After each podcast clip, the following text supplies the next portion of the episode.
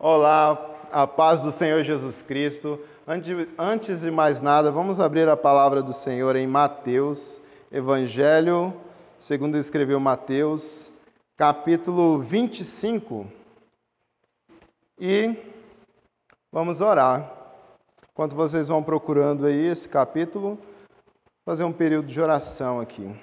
Ó Deus, em nome de Jesus, ó Pai, Colocamos, ó Deus, a tua palavra diante do Senhor, Deus, as vidas aqui presentes, ó Deus, pedindo, ó Deus, a iluminação, ó Deus, do Senhor, a compreensão, Deus, da tua palavra, certo, ó Deus, que, ó Deus, já estamos sendo, ó Deus, abençoados, ó Deus, desde o início deste culto, em podermos, ó Deus, orar, ó Deus, aqui, em podermos, ó Deus, louvar o teu santo nome, ó Pai, em nome de Jesus, ó Deus, alimenta-nos, ó Deus, com a tua palavra, ó Deus, e sustenta, ó Deus, a vida, ó Deus, dos teus servos, ó Deus, é a oração, Deus, que eu te faço em nome de Jesus.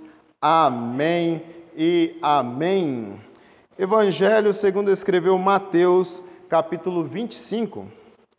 Então o reino dos céus será semelhante a dez virgens que, pegando suas lamparinas, saíram a encontrar-se com o noivo. Cinco delas eram prudentes e cinco nécias. Ao pegar suas lamparinas, não levaram óleo consigo, mas as prudentes, além das lamparinas, levaram óleo nas vasilhas.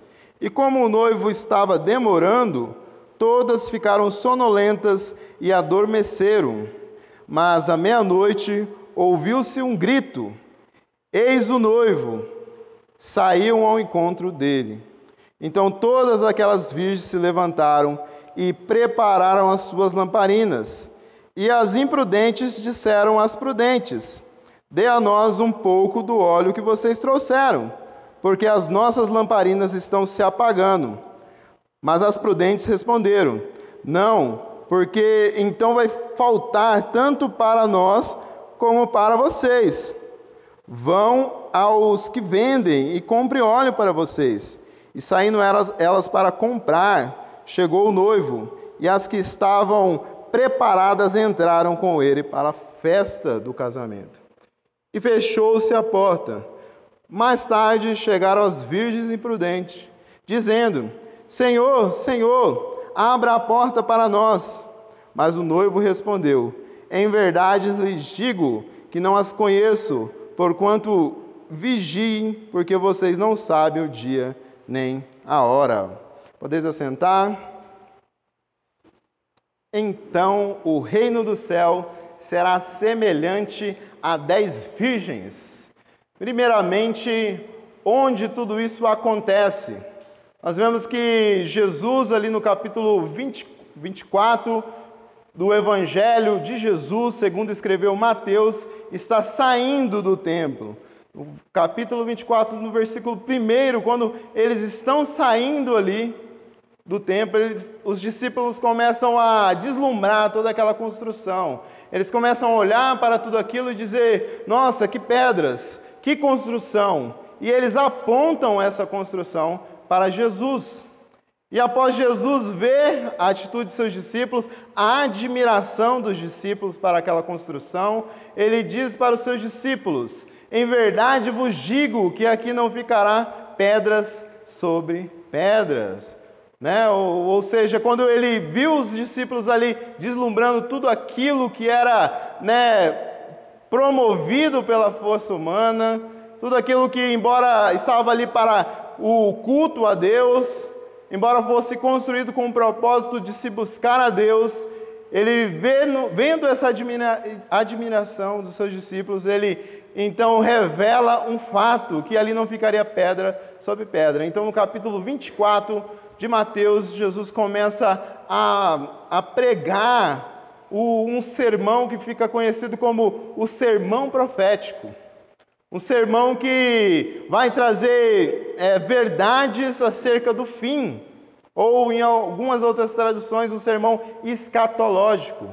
Então Jesus começa a falar tanto dos princípios das dores, que viriam guerras, que viriam rumores de guerras, que viriam é, fome, e viriam pestes sobre a humanidade, tudo isso que nós estamos vivendo de certa forma, toda essa, essa mortandade que nós estamos vendo hoje, Jesus já estava alertando aos seus discípulos que isso viria e sobre a grande tribulação, que seria algo que nunca antes foi visto sobre a terra.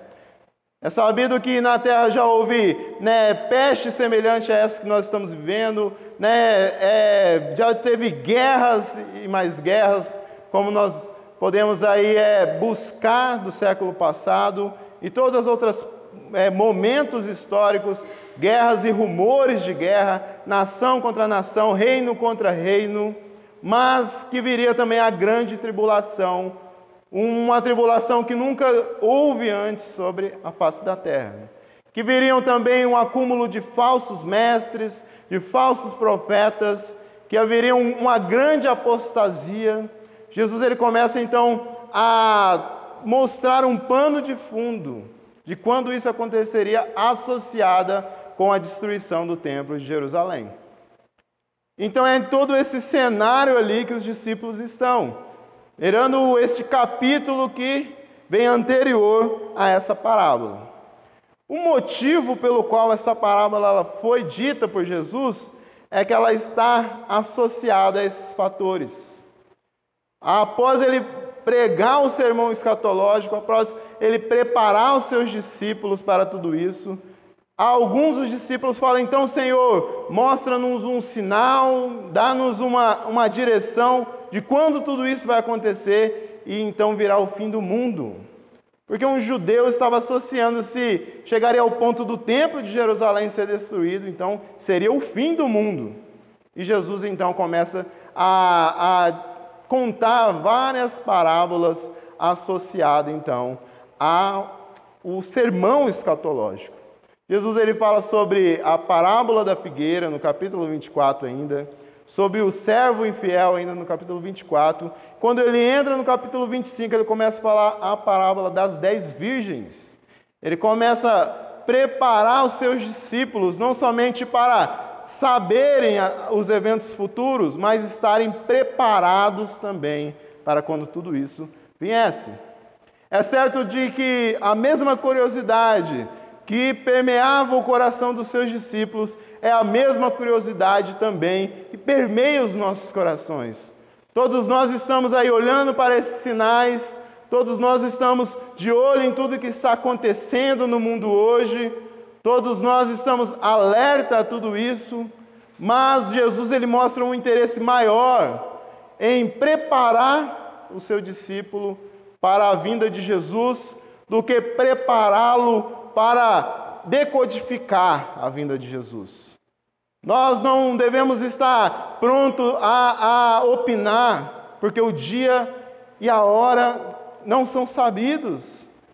Já a palavra mistério traz essa conotação. Se houvesse alguém que dominasse de tudo isso e pudesse certamente prever uma data, o dia, certamente não seria um mistério. E é muito interessante que a mesma quantidade de informação e certeza que nós temos da criação é a mesma que nós temos também do fim do mundo. Nós não conseguimos compreender nem algo que foi histórico, que é o início ali da criação. Nós já ficamos confusos dos sete dias, de como Deus criou do nada tudo, de como o homem pode ter ali um diálogo com a serpente, de um, um, fruto ser um pecado tão mortal a fim de contaminar toda uma raça, aonde se encaixa né, a queda de, de Lúcifer e os anjos, nós ficamos perdidos do início da criação, tanto quanto nós ficamos também ali perdidos de como vai ser o fim de todas essas coisas. Mas temos uma certeza, temos um, uma promessa e temos principalmente esse interesse da parte de Jesus em preparar as nossas vidas para estarmos aí vigilantes, preparar as nossas vidas para estarmos aí acordados quando tudo isso acontecer. Preparar as nossas vidas para que estejamos em prontidão neste dia. Não somente em prontidão nesses dias, porque às vezes o nosso interesse de saber quando Jesus vai voltar é para termos um tempo para preparar. É para termos um tempo, então, para estarmos na presença de Deus, mas devemos todos os dias todos os momentos estarmos na presença de Deus. A palavra fala aqui no capítulo 25 de Mateus que Jesus coloca tudo isso semelhante a um casamento. Primeira coisa que nós devemos atentar aqui é para o verbo que Jesus ele usa. Ele fala que o reino do céu será semelhante a dez virgens. E pegaram suas lamparinas e saíram a encontrar-se com o noivo. Primeira coisa, todas as outras parábolas que Jesus ele coloca o reino do céu semelhante a alguma coisa, ele usa o verbo definindo. Ele vai falar que o reino dos céus, capítulos anteriores, é semelhante a uma rede jogada ao mar. Ela é semelhante a isso. O reino do céu é semelhante a um grão de mostarda. O reino do céu é, é, semelhante a um senhor ali, um dono, um proprietário de uma terra que foi e saiu de viagem.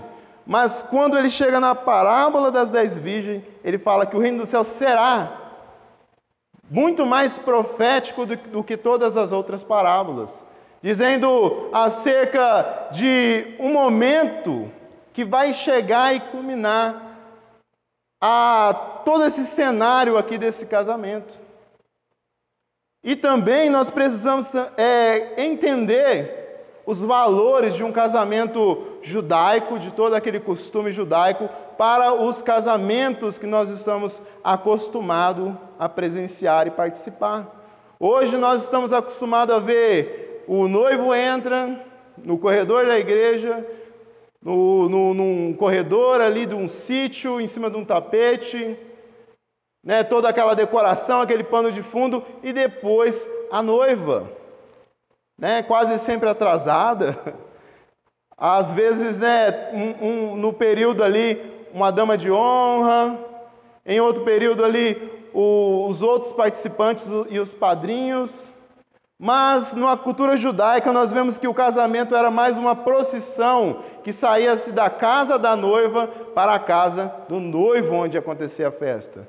E nessa procissão toda a, a família, a noiva, os convidados e essas dez virgens, que seriam dez damas de honra, acompanhavam esse cortejo, que então ia pela cidade de forma pública, ali participando daquele casamento. E dado o momento em que se entrava para a casa do noivo, a porta era fechada e os convidados ali então começavam a cerimônia. A cerimônia, né, ela tinha um período ali de procissão, mas também tinha um período dentro da casa do noivo. Em alguns estudos fala-se que Jesus estava vendo e deslumbrando tudo, todo esse acontecimento, e então ele usa aquela oportunidade para falar: o reino do céu será semelhante a isso. Então, o noivo é, é Jesus, o noivo é Jesus Cristo. As dez virgens são as damas, e a noiva, essa personagem que se tornou tão principal para nós, ela nem aparece aqui nessa parábola. Porque sendo então Jesus o noivo, como ali em Efésios, quando está falando sobre os deveres do marido e da esposa, fala que devemos amar as nossas esposas assim como Cristo Jesus amou a igreja. Nós vemos então Jesus como o noivo. Mas nessa parábola nós vamos ver que o nosso papel se passa então de convidados ou de participantes secundários em um casamento. E a noiva, então, seria como o Apocalipse vai é, caracterizar a descida da Nova Jerusalém. Ataviada como noiva. Então, a noiva seria a Nova Jerusalém e nós, como convidados e pessoas que estavam ali se preparando para este casamento. E o, o interessante aqui que Jesus fala que o noivo ele começa a demorar. No versículo 4 aqui fala que as prudentes levaram óleo nas vasilhas, e versículo 5 fala: E como o noivo estava demorando, todas ficaram sonolentas e adormeceram. A demora então de Jesus, a demora da vinda então do noivo, causou tanto nas virgens prudentes como imprudentes uma sonolência um, um, um piscar de olhos, elas começaram a tosquenejar e dormiram. Nós vemos que é, alguns sinais eles se repetem, tanto das cinco prudentes como das cinco loucas ou nécias. As prudentes elas saíram para o casamento, as nécias também. As prudentes elas estavam com a lamparina, as nécias também. As lamparinas estavam ambas acesas, mas um detalhe apenas diferenciava um grupo de outro grupo, que era um óleo extra que as prudentes levaram. Um óleo a mais que aquelas virgens ali levaram para esperar o noivo. E também esse, essa lamparina, esse óleo, ele servia para que essas pessoas, os convidados, as damas ali reconhecessem o noivo quando ele chegasse, quando chegasse o momento do noivo. E então fica todos esses exemplos, esses personagens e esse pano de fundo para as nossas vidas. Chegará um momento então em que o, o noivo ele vai ser proclamado. Chegará um momento então que as pessoas vão alertar a chegada do noivo. E a palavra fala que pelo, pelo demorar do noivo, todas as, ali ficaram sonolentas. Ficaram né, com sono, cansadas de esperar.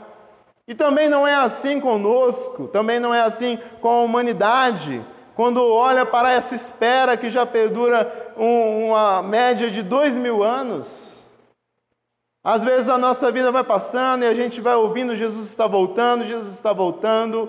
Nós vamos vendo os sinais, nós vamos vendo que realmente não há é, paz neste mundo, não há socorro nenhum que venha da parte do homem, nós esperamos o nosso socorro somente da parte do Senhor, mas pelo fato de demorar-se, nós vamos vendo que a igreja ela vai dormindo, ela vai se esquecendo, ela vai é, ficando despreparada para a vinda do noivo. E certamente nós conhecemos o Deus que nós servimos, misericordioso, bondoso, amoroso, mas nessa passagem especial nós vemos um certo terror. A palavra fala que quando chegou meia-noite, o noivo apareceu, as virgens prudentes entraram para a festa, a porta se fechou e as virgens e prudentes ficaram para fora. E elas tentaram ainda entrar depois de um tempo, mas não havia mais um, um, um, uma desculpa, não havia mais uma aceitação da parte do noivo para aquelas imprudentes. Também para as nossas vidas hoje, devemos ter certeza de que aqueles que se encontrarem despreparados, se encontrarem sem as suas lamparinas acesas, aqueles que forem encontrados faltando ali o óleo, como muitos vão colocar como a presença do Espírito Santo, ficarão para fora, ficarão é, descaracterizados para Jesus, ao ponto de Jesus falar bem assim: não vos conheço, não, não, não consigo é, reconhecê-los. Então devemos estar com a nossa lamparina acesa, devemos estar em prontidão. A palavra de Deus fala também que Jesus, ele é a luz que ilumina todo homem que vem a este mundo, a luz verdadeira, a luz que se revelou ali. Mas que os homens eles amaram mais as trevas do que a luz. Eles não quiseram é, um relacionamento com a luz, e sim com a escuridão. Essas virgens imprudentes, elas prefiguram o que acontece hoje quando as pessoas querem viver a sua vida sem Jesus. Elas prefiguram também pessoas que, mesmo dentro da igreja, com suas lamparinas, né, com todo o, o, os exemplos ali à sua volta, com todo o exterior parecendo ali pessoas cristãs, ainda falta algo a mais. E as, enquanto as virgens prudente mostra que pessoas que estão dentro da igreja servindo ao Senhor não estão contentes em fazer apenas o básico, não estão contentes em fazer apenas o normal. São pessoas que estão procurando fazer algo a mais.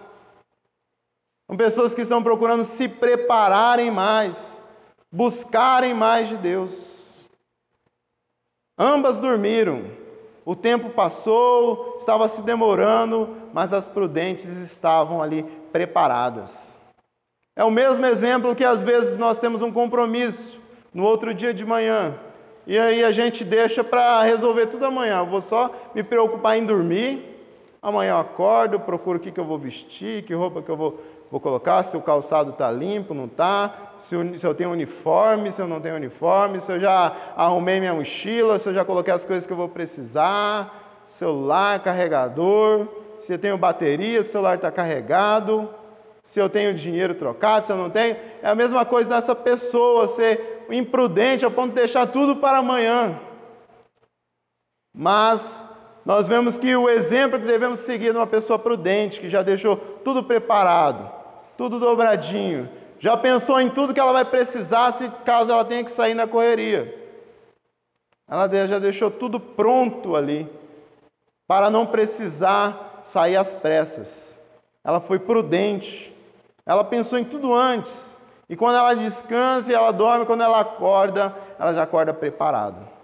Nós vemos também uma insistência da parte das imprudentes em querer um pouco de óleo da parte das prudentes. E a prudência delas permanecer mesmo no caso ali de uma ajuda, mas nós devemos ajudar o nosso próximo. Mas elas pensam: se eu ajudar vocês, talvez faltem para vocês e faltem também para mim fala de uma busca individual, fala de um compromisso individual. Mesmo que elas eram um grupo ali, as dez virgens, nós vemos que cada uma estava preparando para si. Nós sabemos também que quando Jesus ele vier, quando chegar essa meia-noite aqui, quando for dado o grito que o noivo já está vindo, vai ser também individual. Não vamos poder nos apoiar a grupos, pessoas, eu faço parte da igreja X, Y, não. Nós devemos ter a nossa busca individual, nossa intimidade individual com o Senhor Jesus Cristo, com o noivo. A parábola das dez virgens, ela mostra-nos a busca que devemos ter pela prudência, a busca que nós devemos ter pela, pela vigilância extra. A, a, parábola das dez virgens, ela se encontra no momento onde Jesus ele encerra o seu ensinamento. Depois dessa parábola só vem mais uma parábola e então a perseguição a Jesus começa a se intensificar. Jesus já é preso, seus discípulos negam Jesus e então ele é crucificado. Também mostrando que era a última coisa que ele precisava deixar aos seus discípulos, acerca do reino dos céus, acerca de se preparar para a vinda do Senhor, acerca de tudo que ele tinha falado antes dos temas apocalípticos ali, que viriam sim terremotos, que haveria também sinais nos céus, que haveria tudo isso. Mas por demorar, o noivo ainda assim as pessoas estariam sonolentas. Por demorar a vinda do noivo, as pessoas mesmo assim estariam dispersas. Então nós devemos despertar do sono. Como diz ali em 1 Tessalonicenses capítulo 5, versículo 9, que não devemos dormir como os demais, em bebedices, em busca dos prazeres carnais, porque aqueles que dormem, dormem de noite, ainda estou citando o versículo. Mas aqueles que se embriagam, embriagam também de noite. E durante os dias estão dormindo. E durante a vinda de Jesus, certamente não estarão acordados e prontos. Nós não, nós devemos estar lúcidos, nós devemos estar acordados, preparados, nós devemos estar com o óleo extra que aquelas virgens tinham. Nós devemos tão somente saber o que vai acontecer primeiro, segundo, se Jesus volta, se é, a igreja sobe, se Jerusalém é, é, vai ser restabelecida, se haverá mil anos. Deveremos, devemos saber de tudo isso, mas devemos saber que a nossa vida deve estar preparada para este dia. Nós devemos participar desse, dessa festa, deste casamento que acontecerá. Nós devemos estar lá introduzidos nessa festa e não para o lado de fora, quando a porta se fechar. A palavra fala aqui, versículo 6: Mas à meia-noite ouviu-se um grito: Eis o noivo, saiam ao encontro dele. Meia-noite nos fala do fim de um dia e o começo de outro. Nos fala do fim de uma era e o começo de outro. Não diz assim a palavra de Deus que chegando então à plenitude dos tempos, veio Jesus. Não fala assim, cumprindo-se os dias de Pentecostes, uma nova, uma nova era, um novo momento. Também fala que à meia-noite, ao fim dessa geração, ao fim dessa era que nós vivemos, de graça, misericórdia, bondade de Deus, então o noivo virá. O noivo, então, né, será apresentado, será visto por todos. Somente aqueles que se encontrarem preparados, então, poderão entrar, poderão ali ter o acesso. É muito parecido também com a arca. É muito parecido com o que vivia Noé nos seus tempos. Ele estava pregando a palavra, ele estava é, preparando ali a sua família e os demais, só que Muitos foram os imprudentes, que não deram crédito ao que Noé falava, que não acreditavam ali num fim do mundo, que foi praticamente o fim de todo o mundo que nós conhecemos, através da água. E quando então a porta da arca se fechou, as pessoas, né, não está na Bíblia, né, mas talvez pelos filmes, pelas as imagens que nós vemos, as pessoas batiam na porta, pediam para ela ser aberta, queriam uma nova chance, queriam uma nova oportunidade de serem salvas, e elas morreram e elas não, não tiveram a salvação que a família de Noé teve. Da mesma sorte, nós também.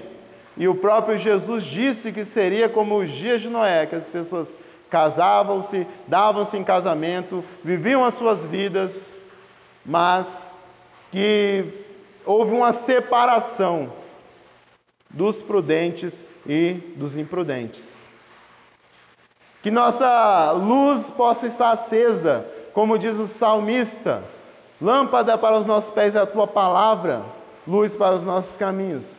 Que a nossa luz ela possa estar acesa e, e tenhamos, né, uma carga extra para essa luz, sabendo que se demorar o noivo, vamos estar nós lá em prontidão tem um Provérbios de Lemuel, capítulo 30, se não me engano, quando fala da mulher virtuosa. Ele diz que a sua lamparina não apaga nem quando ela dorme. Aquelas prudentes, elas tinham uma, uma carga extra para a sua lamparina que durou o tempo que elas estavam esperando o noivo, o período que elas caíram no sono e depois quando elas despertaram no sono. Que a nossa luz também possa ser é, potente ao ponto de passarmos por toda essa parte escura da história, para esperar então o noivo. Possamos, né, resplandecermos como luzeiros, como diz ali também em Filipenses, capítulo 4, diante de uma geração má e corrupta. Os convites para que nós desprezemos a luz são inúmeros. As pessoas que estão hoje na escuridão estão prevalecendo. Elas estão dormindo, estão descansando, estão aproveitando as suas vidas. Mas a meia-noite vem, quando o noivo será então anunciado. Que Deus abençoe as nossas vidas. Esta é de fato uma parábola para despertar a nossa prudência, despertar a nossa vigilância, né? alimentar ainda mais a certeza de que Jesus está voltando. Porque tu, quando todos esses sinais acontecerem, saber que estás à porta, Jesus. Se hoje ou amanhã, ninguém o sabe. Versículo 13. Portanto, vigiem, porque vocês não sabem o dia nem a hora. Curva sua fronte em nome de Jesus. Ó Pai, em nome de Jesus Cristo, nós colocamos as nossas vidas ó Deus, diante de Ti, agora diante, ó Deus, deste prumo que é a Tua palavra. A Tua palavra certamente, ó Deus, é, é uma luz, ó Deus, ou como Jeremias falou, Deus, ali pelos recursos, ó Deus, inexistentes daquela época, como um fogo, ó Deus. Tua palavra é como o martelo que esmiuça a penha. Ó Deus, que em nome de Jesus ela cumpra a função dela em cada coração, em cada mente, ó Deus, que ela destrua e desfaça, ó Deus, com mentiras, ó Deus, com sofismos, ó Deus, que certamente, ó Deus, venhamos estar cativos e confiados, ó Deus, na tua palavra, na certeza que Jesus Cristo nos deixou, que ele sim voltará, que ele sim, ó Deus, virá para, ó Deus, buscar, ó Deus, a tua igreja. Ele certamente, ó Deus, tem um compromisso, ó Deus, com a tua palavra para que se cumpra, em nome de Jesus. Ó oh, Pai, a oração, Deus, que eu te faço, abençoa, Deus, as vidas que aqui estão, aqueles, ó oh, Deus, que vão também, ó oh, Deus, desfrutar de todo esse, esse material, ó Deus, futuramente, em nome de Jesus. Amém e amém.